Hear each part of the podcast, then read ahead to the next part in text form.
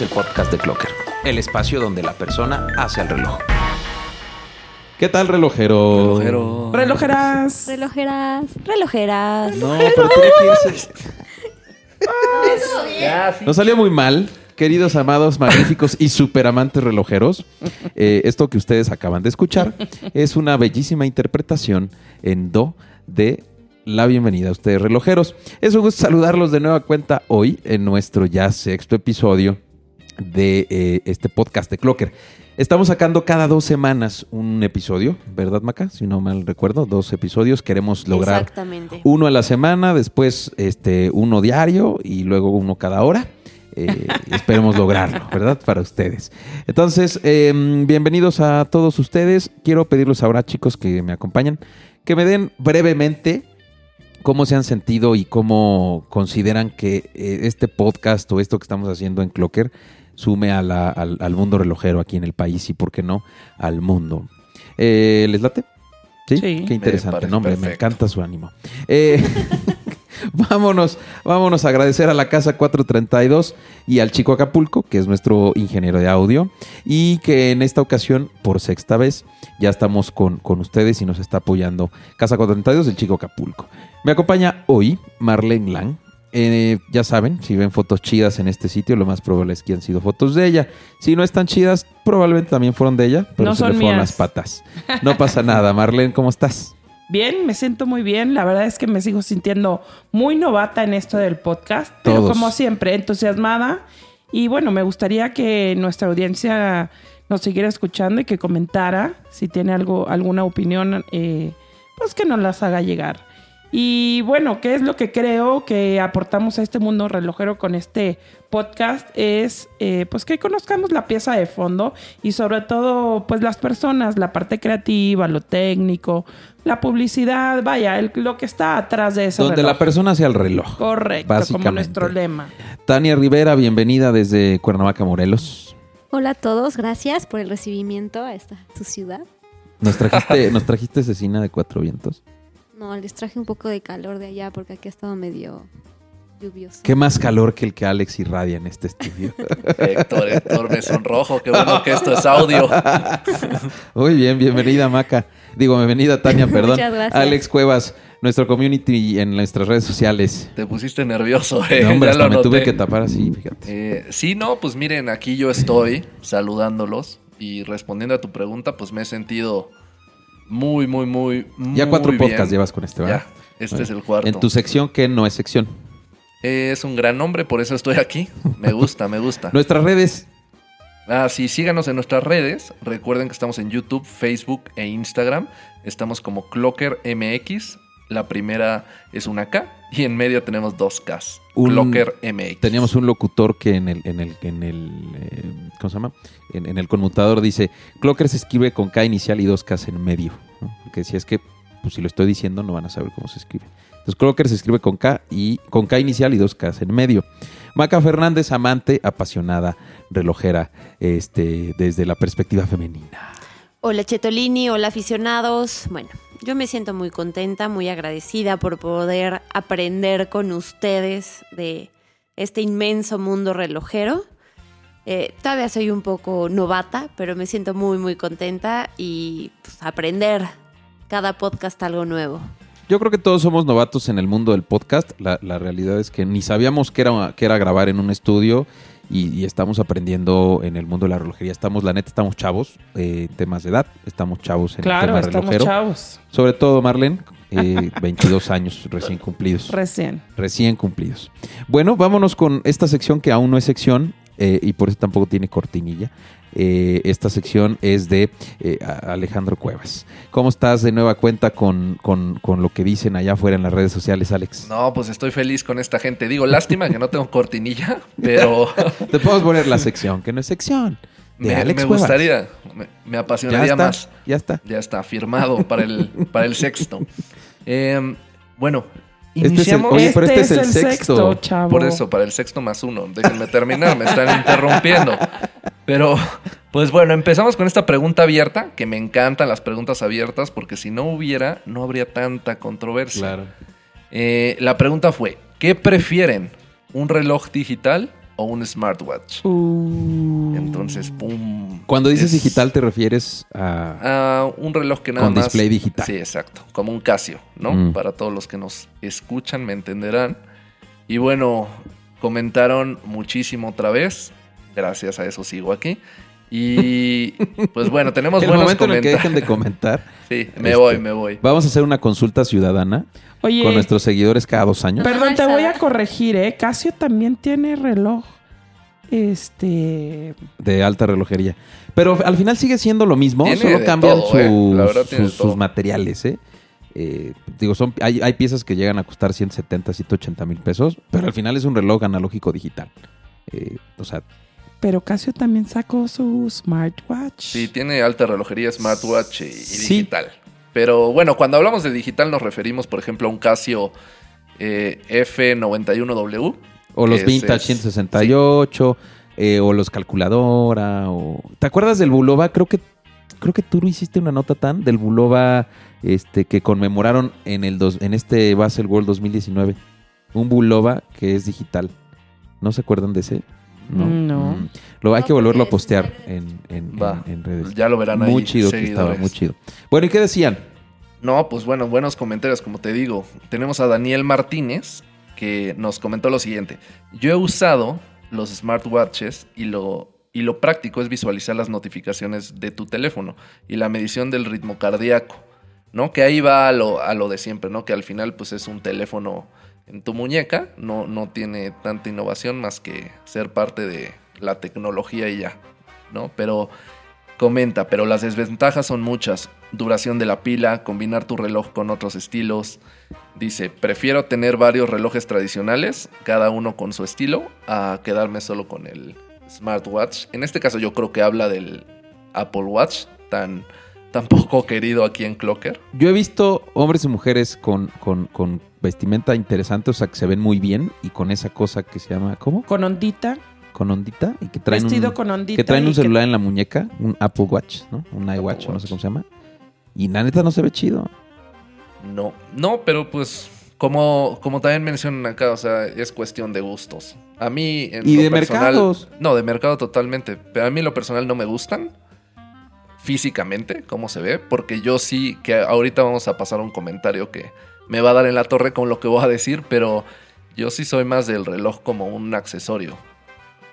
Diseño, moda y algo que me guste, pero sí, yo, yo sí lo tengo que decir, no me fijo tanto en algo más. ¿Qué innovación puede haber en una caja con circuitos? Hablando en, tec- en- en temas relojeros.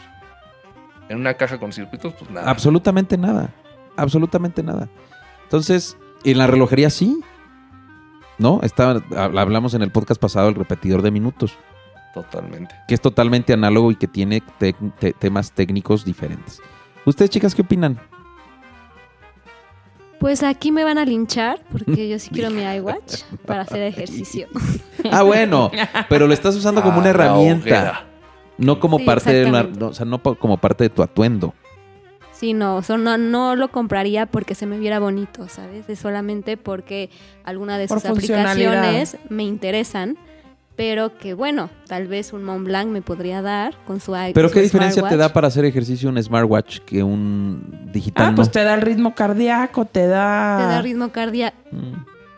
Sí, o sea, al final creo que son, mm, pues es que son, son herramientas ya. ¿Qué más dijeron ahí?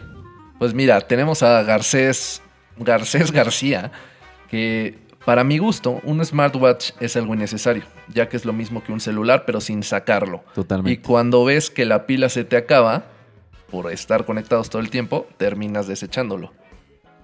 Pues, Eh, bueno, desechándolo, tiene- o sea, que ya no lo Bueno, estás usando en que ese ya momento. no lo usa, ¿no? Básicamente. Y, y este otro que también está interesante, de Fermat Martínez. El smartwatch es la forma en que los mentados millennials, por eso digo que... Gracias. Sí. Eh, Por eso quieres uno, Tania. los mentados millennials retomaron el uso del reloj, ya que para ellos solo es un accesorio de moda y lo digital lo hace más práctico para ellos. Pero no, no sé si de moda, yo sigo insistiendo que creo que no es un accesorio de moda. A mí no me gustan, ¿eh? Para nada. yo solamente una vez he tocado el, el- el- el Apple Watch. Este, y, y pues es lo mismo que un iPhone. Bueno, pero aquí nos estamos enfocando al iWatch y no es así. Hay marcas como Montblanc, Tajiver, eh, Casio. Casio. Casio, Pero Casio que- trae que- muchas herramientas muy útiles. que ¿eh? ya lanzaron su reloj, que ya pertenecen a una de alta relojería, podríamos decirlo. Bueno, pues Eh. su precio es como de fina. Son diseños que se asemejan a los diseños de Montblanc, que también tienen la funcionalidad de smartwatch. Entonces también, o sea, no nos Al final tiene que en estar en el mercado porque no se nos está vendiendo. ajá. O sea, aquí es algo que si te gusta o no te gusta. Una parte tiene funcionalidad, otro es algo más tradicional. Y a mí me gusta escuchar. Un a- smartwatch de 100 mil no lo pago, ni de 50 mil. No, Eh, no hay forma. Pero no que ni te gustan, entonces no te comprarías uno. Esa es No, la no, por supuesto que no. Porque por ese dinero podrías comprarte una pieza que, que, que evoque más a la relojería. Y ya no suiza, de cualquier tipo. Sí, pero hay gustos. personas que, por ejemplo, quieren su Mont Blanc y ven que tienen un smartwatch, entonces dicen, ah, pues puedo tener mi Mont Blanc, pero que también es smartwatch, y ahí ya tengo mis dos en uno. Eh, fíjate, el Casio ProTrek, que es el que estás hablando, Marlene. Sí. trae el mismo sistema operativo que el, que el Tag Heuer eh, Smartwatch. Solo que Tag Heuer cuesta, el más barato está en 48 mil pesos y el más caro de Casio ProTrek está en 13 mil. Es el mismo sistema operativo. El mismo, no, no cambia nada. Lo único que cambia es que uno trae correa de tela o de piel y el otro es una correa de caucho. Bueno, contigo no vamos a competir. Vamos Estoy a escuchar enojado lo que porque digan los, los digan que escuchas. sí. Sí, que nos escriban. ¿Qué más Escuchas? No, pero a ver, por ejemplo, si yo acabo de decir que yo me voy más por el diseño y demás, pero si, ok, me dan 80 mil pesos, no me voy a ir a comprar un smartwatch de Tag Heuer, me voy a ir a comprar un reloj mecánico o Claro. automático. Yo pienso lo mismo. Pero bueno, en conclusión, ¿qué dijeron? Bueno, en conclusión, ya para resumir esto, quedó en el reloj digital es lo que prefiere la gente. Ok. Adiós smartwatch. ¿Algún comentario chusquillo que se han echado por ahí? Em, No sí. hubo nada, ahora sí. Sí, ¿Lo sí, tomaron mira. muy en serio? Tenemos a Pedro Pérez, que nos comenta que, pues, ¿para qué quiere un smartwatch si se puede comprar con ese smartwatch miles de relojes digitales? Hablando de que se está Miles, comprando... tampoco. Bueno, imagínate que está comprando un Tag Heuer De 50 de mil. 50 mil. Podría comprarse unos Se 50 puede comprar unos de- Casio F, el que mencioné, el F91W, o sea, que cuesta como 800 pesos a veces. Tú haces el cálculo porque yo en matemáticas no soy bueno. Mejor los regalas, los compras y los regalas, así, para que la gente no compre Regálenme. smartwatch. Regálenme. Sí. Muy bien. Pues eso es todo. Eh, sección que no es sección. Gracias, Alex. Nombre a ustedes. Vámonos con la siguiente que se titula Sí, estuve ahí. Sí, estuve ahí. Experiencias dentro del mundo de la relojería. Señorita aficionada, ahora le tocó a Tag Heuer disfrutar de su presencia. Exactamente, no solo la mía, Achetolini. Este, estuvimos ahí todo el equipo Clocker. Este, estuvimos en el hangar de Monarch para realizar un shooting. Saludos y gracias. Y Sí. miles de gracias, ¿eh? Se rifaron. Sí, no, increíble. Un shooting y una grabación eh, para Tag Heuer, quien eh, regresa con una colección que en 1962 marcó la historia, ya que unió el automovilismo y la aviación en un solo reloj. ¿Pero por qué? O sea- es, el, es el legendario Autavia, que justamente su, su nombre viene del automovilismo y de la aviación. Autavia. Ah. Sí, es un dato ahí muy interesante. Out Avia. Auto. Oh. Exactamente. Eh, fue un reloj que nació entre 1933 y 1957, estuvo en auge y este 2019 nos sorprende Tag Heuer con, con el regreso de esta colección. Tuvo muchos relanzamientos entre esa época. Creo que fueron veintitantos modelos. Sí, exactamente. Y ahora nos sorprende, regresa esta colección, obviamente eh, modernizada. Sí, vuelve a sus orígenes. Ujú. Pero sí, les quiero platicar ahí un poquito de, de algunos datos técnicos de, de- de esta colección. Eh, viene en acero inoxidable o, en cerámica O en bronce. o en bronce, que fue tu favorito, Para los coleccionistas. ¿Sabes qué? Que es un modelo muy, muy asequible para el bronce, de lo que está saliendo hoy en día con, con toda la moda del bronce. Eh, entonces, pues vale la pena. Si no tienes para comprarte un reloj de alta relojería de bronce, puedes invertirle un tag de, de, de unos cuarenta y tantos más o menos, cincuenta y tantos, y ya tienes tu reloj de bronce. ¿no? Y aparte que está precioso. Está muy bonito, fue el que más me gustó. Ah, eso- Visiten eso nuestra cuesta. página. Eso Está, cuesta está más o entre menos. ese rango de precios. Ok. Yo ahora la presentación va a ser el World 2019. Mi reloj favorito fue el azul Sí. de Autavia. Ah, el que viene en acero. Sí. Mm. Es que No, a mí no me gusta tanto el acero, fíjate. Bueno, ahorita creo que Maca nos va a contar de estos relojes, pero tiene algo muy lindo que, que hace que pueda ser formal y que puede Mm, que se puede usar deportivamente. Más casual, exacto. Bueno, eh, entonces sí, exactamente. Lo tenemos en acero inoxidable, en cerámica y en bronce. Eh, viene en una caja de 42 milímetros. Eh, tiene asas biseladas de los años 60, que eso es muy característico. Un movimiento calibre 5 con certificado oficial de cronómetro por todo este tema de las, de las carreras. Un bisel giratorio. eh, y La corona un- es muy grande. Mm. un detalle, esto que, que- que les quiero platicar, que a mí me gustó mucho, es que viene con agujas que están revertidas con superluminova para que pueda verse en la oscuridad. Y trae eh, correas y brazaletes intercambiables. ¿Qué eso es lo que decías? Eso sí, eso está increíble. Está precioso, le Sí. da un toque muy bonito a estos relojes. Hicimos una reseña de un reloj Hamilton que trae correas intercambiables. Eh, y la realidad es que te puede dar el gusto. Si a lo mejor no usas las dos o las tres que traiga, eh, escoges la que más te gusta. A mí, en lo personal, del que viene en caja de bronce, trae correa verde, eh, que es un verde más oscuro. Este, y me gustó muy, muy, muchísimo. No es muy combinable el verde, pero la neta es que está bien chida la, la caja. ¿Cuál? ¿El de Autavia? Sí. Trae caja, trae caja, trae, trae dial verde con correa verdecilla. Es correa café. No. Trae la verde. Sí. Es que sí, trae varias. De hecho, ¿eh? ese día Eso es traíamos lo tres. bonito de, Trae- ese día traíamos tres correas. Trae- Ese día traemos tres. Pero bueno, está muy, muy bonita la colección. Métanse a nuestra página, está la galería. Van a ver que van a quedar enamorados de esta colección. A nosotros la verdad es que nos encantó. Sí, sí, sí, no se lo pierdan. Eh, y bueno, ¿cómo reconocer una, una nota que tiene video? Pues simplemente métanse a la página web clocker.com.mx y todos los videos, o sea, todas las notas que son video tienen una portada con morado. Así la van a reconocer. Por- morado y nombre. De bueno, título del. el nombre de la nota, o sí, de la nota y el, y el moradito característico de Clocker. Y tiene una función ahora la página nueva que ustedes pueden agregar como ver después. Y en la parte superior les va sumando los videos que quieren ver después. Mientras ustedes no borren caché o, o- cookies, ahí les va a mantener esos videos para que no tengan que estar buscando los, videos que estamos, que estamos subiendo. Y no se pierdan este, este de la Autavia, ¿eh? está increíble. Le echamos ganitas. Ojalá les guste mucho. Eh, muchas gracias, Maquis. Gracias. Eh, vámonos ahora con nuestra siguiente sección, Cultura Relojera. Cultura relojera. La cultura no solo es general, también es relojera. Bueno, pues seguimos hablando de las complicaciones. Hay bastantes cosas que hablar de ellas. Hoy quiero compartirles sobre los calendarios perpetuos.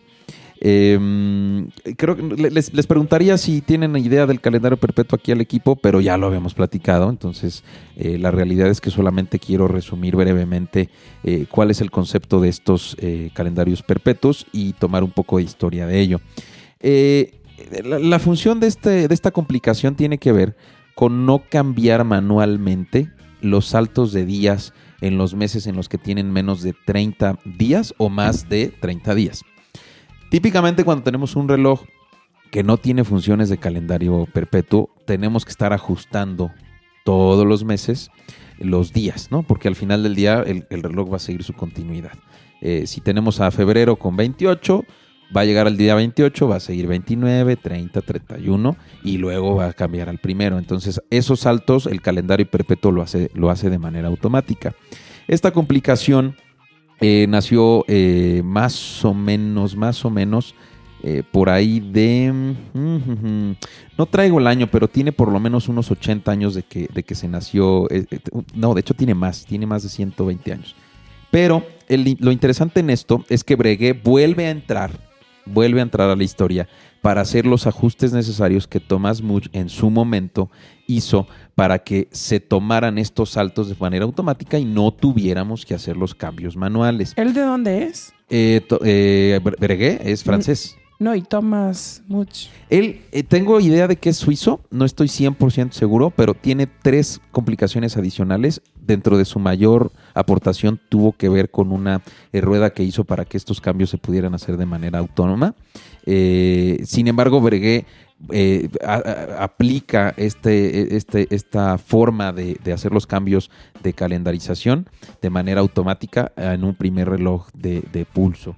Entonces, al final del día, lo que este cuate incorporó fueron una rueda de 48 levas, de 48 dientitos, que son 48 porque cada año tenemos, perdón, cada cuatro años tenemos eh, años bisiestos. Ujú. Y entonces lo que hace este, esta rueda con estas levas es que dentro de los siguientes 48 meses, en el, en el 49, 49avo, eh, hace el cambio o empieza a hacer los, los saltos de acuerdo a los años bisiestos. Para el año. Oye, ¿y qué tan exacto es esto? Mientras tu reloj siga en función, no tienes ningún problema. Típicamente estos relojes vienen en, en- en- en mecanismos automáticos, entonces siempre tiene que estar en movimiento. Vamos a dejar en la página un diagrama porque es un poquito difícil de entender en el audio cómo estas 11 partes particulares de las ruedas de, calendario eh, en día, eh, mes eh, y, día de la semana funcionan. Entonces vamos a dejar un diagrama de cómo funciona particularmente. Hay un modelo muy, muy puntual que está incorporando el año en el dial. Este modelo es un eh, Jagger LeCoultre que se llama Perpetual Calendar, Ma- Master Perpetual Calendar. Y típicamente, cuando tú tienes un calendario perpetuo, no presentas otra cosa más que día, mes, año- eh, día, mes, día de la semana y fase lunar. Eso, lo de la fase lunar, ¿qué onda? Porque yo veo en muchos de estos relojes que viene la fase lunar. Cuando tú estás, no sé si has visto calendarios en Google o en algún lado de las fases lunares que va con los días y los meses del año, ¿no? Que si está este, llena, si es cuarto menguante, si es este, ¿qué, qué otros nombres hay de las lunas? No me acuerdo. Eh, porque son cuatro tipos de Cuarto lunas, ¿no? creciente. Cu- ajá. Entonces, al final del día, conforme van Luna avanzando llena. los, este, los días y los meses, te va dando cómo va a estar la luna. Como este calendario incorpora esos seguimientos con los autos automáticos, te puede decir en qué momento de ese día va a estar la luna. ¿sí? Ok. Eh, lo interesante de este modelo de Jacques Lecout es que está incorporando el año en, el, en, eh, en la carátula. ¿no? Entonces ahora trae función de mes, día de la semana, día del año, diga, día del mes, fase lunar y año. ¿no? Entonces Está ves un, ves un modelo mucho más elaborado. A- al final del día es una función que por sí sola te la da el mecanismo, pero pues, estos cuates decidieron colocarla. Oye, ¿qué otras marcas tienen este? Pues yo te diría que casi todas, casi todas las de alta relojería tienen Vacheron Constantin, Patek Philippe, eh, Langley Song, eh, Piaget, eh, con el Royal Oak, ¿no? Que le encanta a, a- a Maca este, Oye, este fan. modelo. Y Louis Monet, que yo soy fan de ellos. También. Que son muy de la astrología. También. También. De hecho, hay un modelo en particular que presentaron en el 2017, que es donde incorporaron un cachito de asteroide eh, en, en esta pieza y trae la fase lunar con un diseño muy extravagante. con Y este también señor. el de la Luna y Marte, me acuerdo. El de la Luna y Marte, no me acuerdo de ese no sé si esos tienen, ¿verdad? Ah, ya me acordé, es uno color rojo. Sí. Sí, ya me acordé. No me acuerdo si trae fase lunar. Pero si trae fase lunar es porque trae calendario perpetuo. ¿Ok? Bien. Eh, entonces, bueno, dense un rol a la nota. Eh, vamos a hacer, de hecho, un video eh, donde vamos a estar explicando más a detalle este tema de, de la, eh, del calendario perpetuo.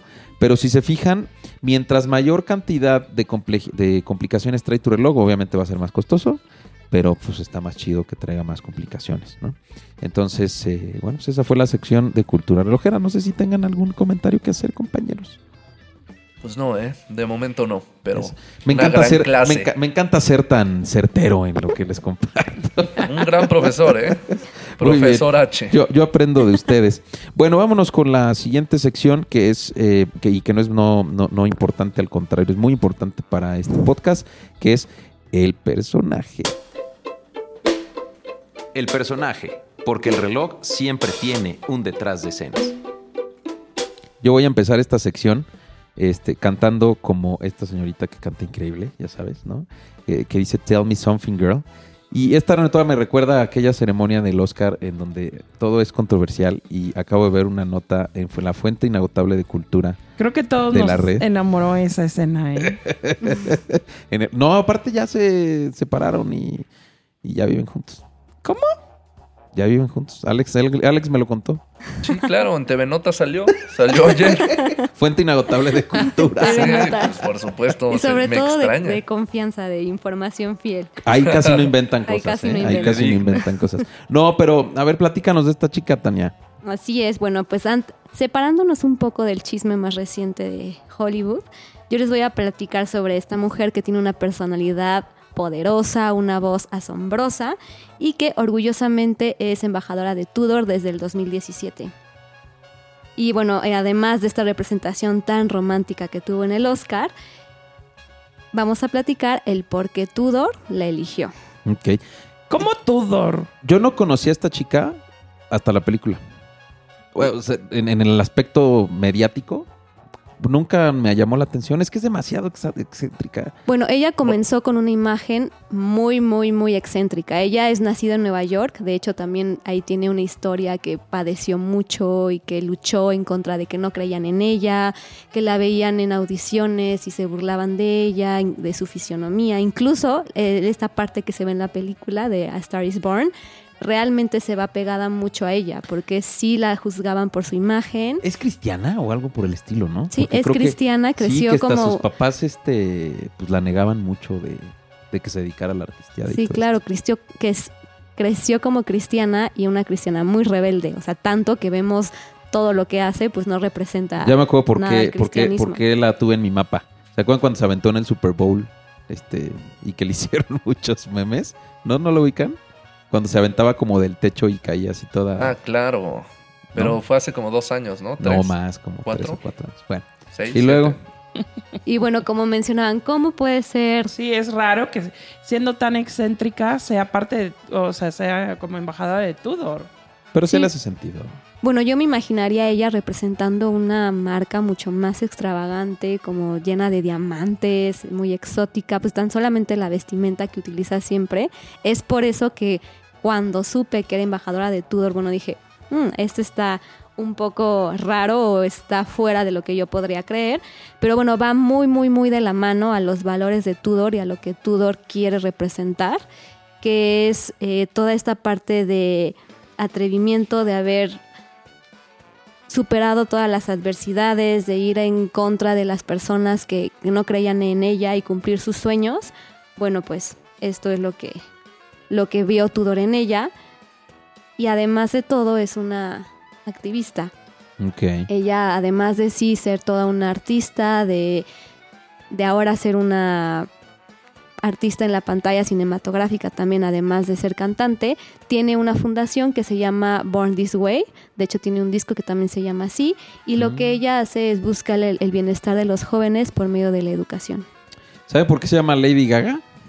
No tengo idea, cuéntanos. Ay, les cuento todo. No, porque la, por la, por la canción de- Por chismoso. También lo leí en esa fuente inagotable de cultura. No, porque por la canción de Radio Gaga de, de Queen. De ahí nació su, su idea. Es un Qué- dato muy curioso. Qué Sí, profundo. lindo, No, de la hecho, verdad. Creo que sí, ya lo había escuchado. En TV Notas. Pues sí, sacaron su podcast hace poco. Bueno, pues sí, además de ser tan, ahora sí tan mediática, ha sido muy, muy criticada. Ella ha sufrido censura, críticas han intentado excluirla. Ella es fervientemente una feminista que apoya este movimiento y a la comunidad LGBT y todas las demás siglas que ya añadieron, por lo que muchos han estado en su contra. Y esta lucha ante el rechazo y ser tan juzgada muestra el por qué Tudor la eligió.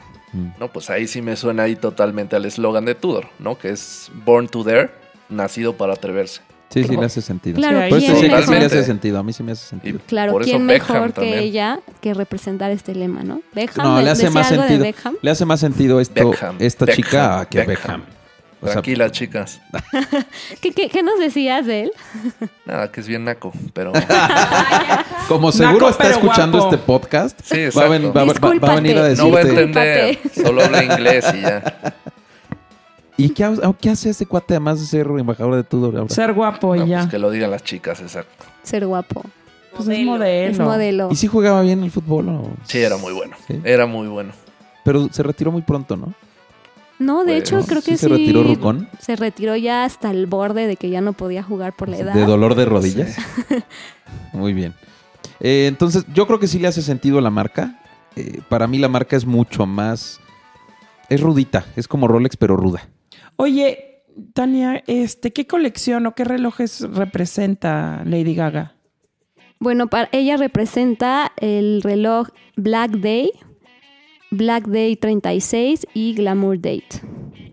Ella los eligió, Ella los eligió. según lo que en- veo en tu nota. Si Tudor eh, muestra en como tal la selección de Lady Gaga y muestra estos tre- tres relojes, Mm. que al verlos realmente uno es muy muy clásico, que es el Black Day, viene en una caja de 36 milímetros de acero con acabado pulido y satinado, con un dial en color azul y un estilo como mencionábamos en podcasts anteriores, muy clásico. Ese sí no sé si le va. No, ese como que sale mucho de ella, ¿no? Realmente es muy que- formal. Ajá, el rojo es el que mejor le va. Sí, El, el, Black Bay, el Black Bay rojo.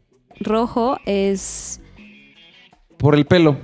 No, no, de hecho, eh, mm, no, y como más oscuro, más de escenario, más teatral. y más llamativo, Sí. bueno, como más llamativo, Sí. más fuerte.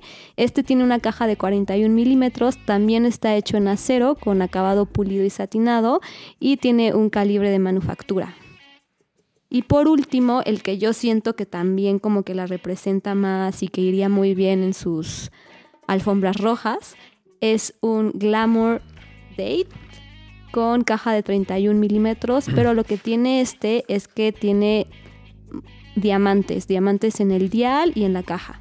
Sí, totalmente. Con su diamantote que llevó al- a los Oscars, llevó un Ah, diamantote. sí. ¿no? Ah, era de, De Tiffany, millones, ajá. Sí, era- el- uno de los más hicimos caros. nota de, de ello. Sí. Me acordé de la película de Ocean Eight, así de a ver si no le roban el diamante. ¿No han visto esa película? Sí, sí, muy buena. Sí.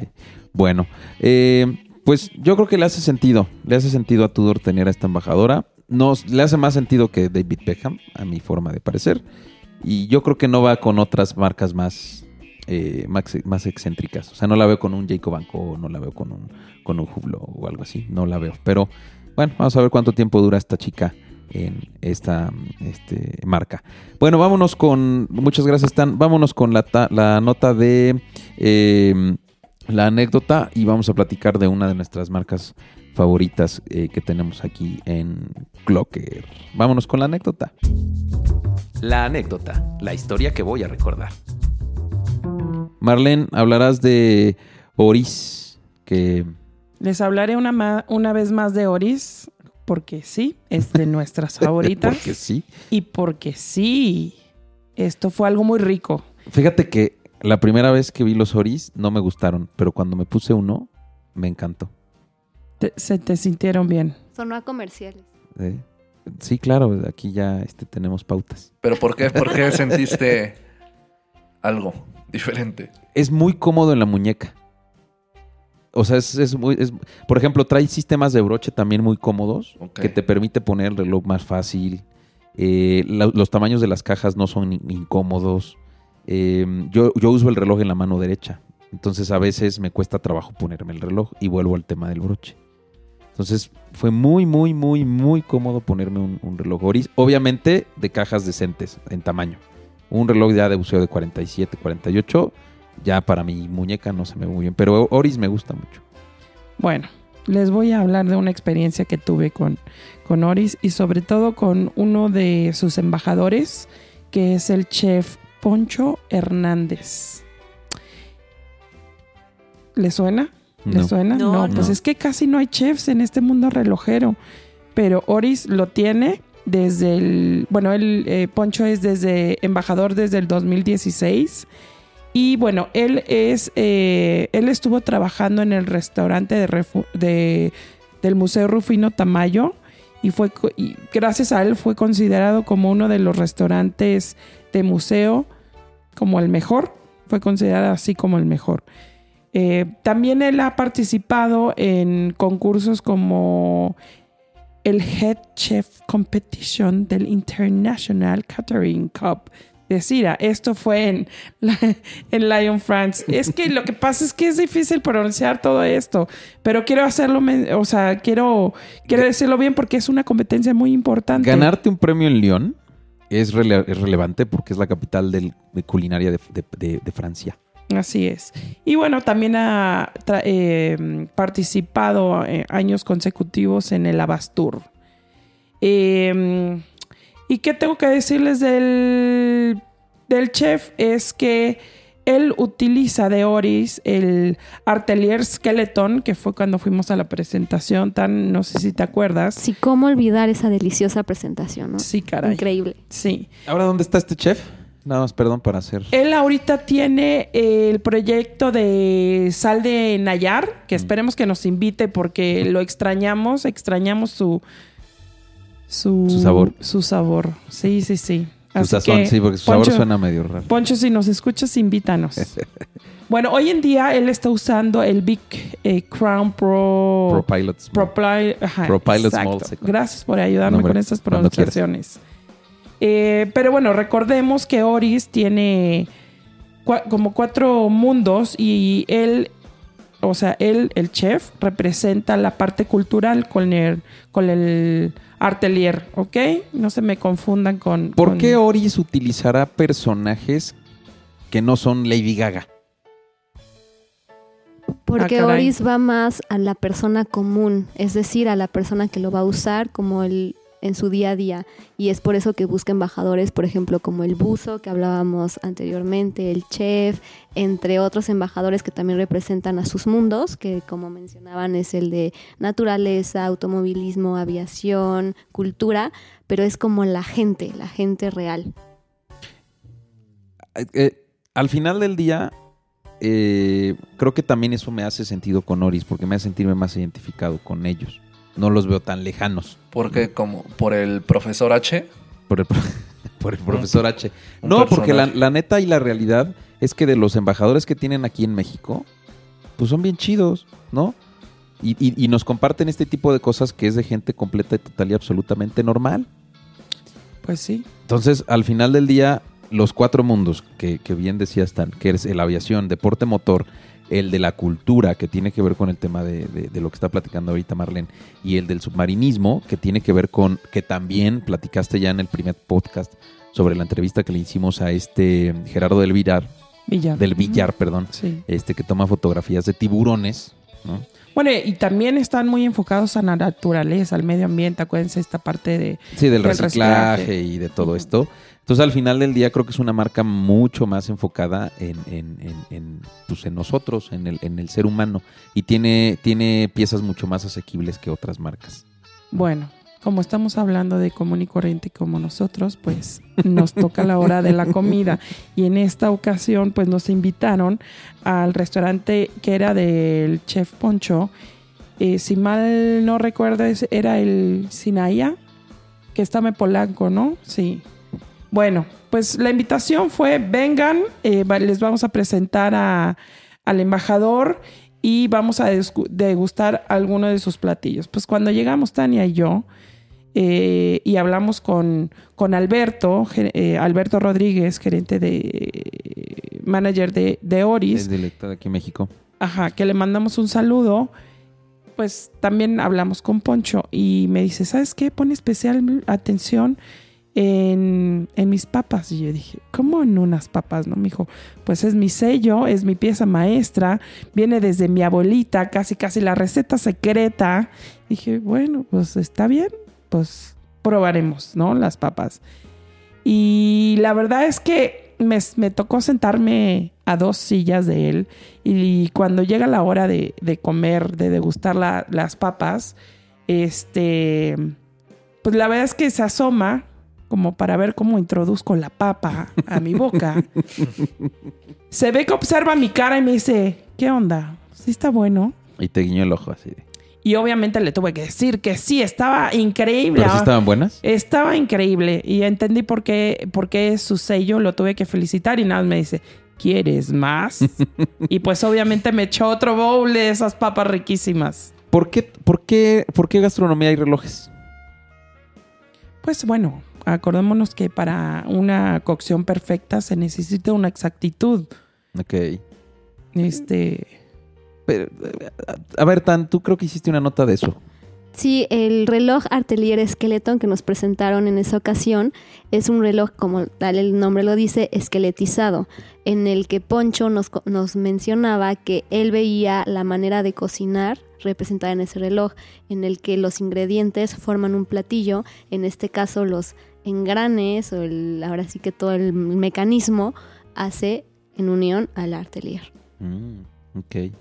Sí, porque también, digo, gente común de la, de la vida normal, pues, pero pues también qué relación encontrábamos con, con la gastronomía Sí, eh, y la en- parte de la relojería. En este caso era eso, como verlo como cu- cuestión del platillo y lo que dice Marlene, ¿no? Que en la, en la cuestión culinaria se necesita el tiempo. O sea, el tiempo marca algo muy importante en, en cocción, en preparación, en todo, y es por eso que van de la mano. Mm, ok.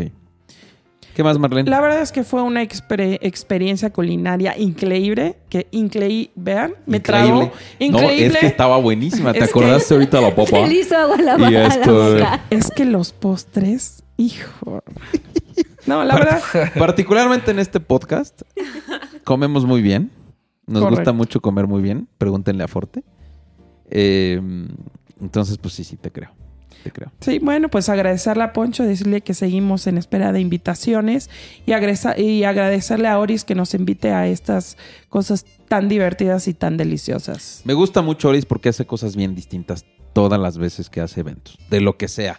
Por más simples y sencillos que sean, los buscan en hacer lugares diferentes, con conceptos diferentes. La neta es que me, me late mucho, le echa muchas ganas este eh, Alfonso, digo, este Alberto. Alberto, al, al- al concepto de cómo presentar nuevos modelos, cómo presentar nuevas líneas. Entonces, pues está muy chido por eso nos gusta mucho. Y nos atiende muy bien. La verdad es que en esta ocasión con Poncho, digo, nos dejaron al final de toda la prensa. No es reclamo, sino que estuvo bien porque al final pudimos hablar muchísimo con Poncho y sobre todo tomarle unas fotos espectaculares que él utiliza hoy en día en sus redes sociales. Así que yo estoy feliz porque visualmente tienen una foto mía tomada por mí. Increíble. Y esas fotos las van a ver o las pueden ver en la galería que tenemos para ustedes. Eh, en la página ahora tenemos una nueva sección que son las galerías que tomamos de todos los eventos que Correcto. hay en eh, Clockers. Sí, no dejen de visitar nuestra página, por favor, métanse. Eh, miren, les vamos a presumir. Hoy en día traemos cerca de 7500 visitas únicas al mes. Eh, todo gracias a ustedes, a las notas que generamos este, por aquí, a los videos, al contenido que genera Alex todos los días en redes sociales, la interacción que tenemos con ustedes y tener también nuevos lugares para poder eh, darles esta expresión por el momento a través de nosotros. Más adelante queremos pues que vengan con nosotros algún invitado y, que platiquemos de otros temas que no únicamente sean nuestras secciones. Entonces, no nos queda más que agradecer. Este es el sexto podcast. Eh, estamos eh, muy contentos y muy felices de concluirlo. Y bueno, nos vemos en la siguiente, eh, en el siguiente episodio de el podcast. de Saludos a todos y gracias por escucharnos. Nuestras redes nada más, Alex. Sí, se las recuerdo. YouTube, ¿Qué Instagram. pasó? Se las recuerdo a todos. Instagram, Facebook y YouTube, Clocker MX. Y suscríbanse al canal de YouTube. ¿Sí? Sí, sí, Para sí, que les lleguen la también. notificación de los videos que subimos. Y también cuando entren a la página les va a pedir, si gustan, su registro de su correo electrónico para los mailings Mailing. quincenales que vamos a comenzar a, a lanzar a partir de, próximos días. ¿Sale? Cuídense mucho, yo soy Héctor Achetolini y nos dio mucho gusto saludarlos. Hasta pronto. Hasta Bye. pronto, Gracias. chao.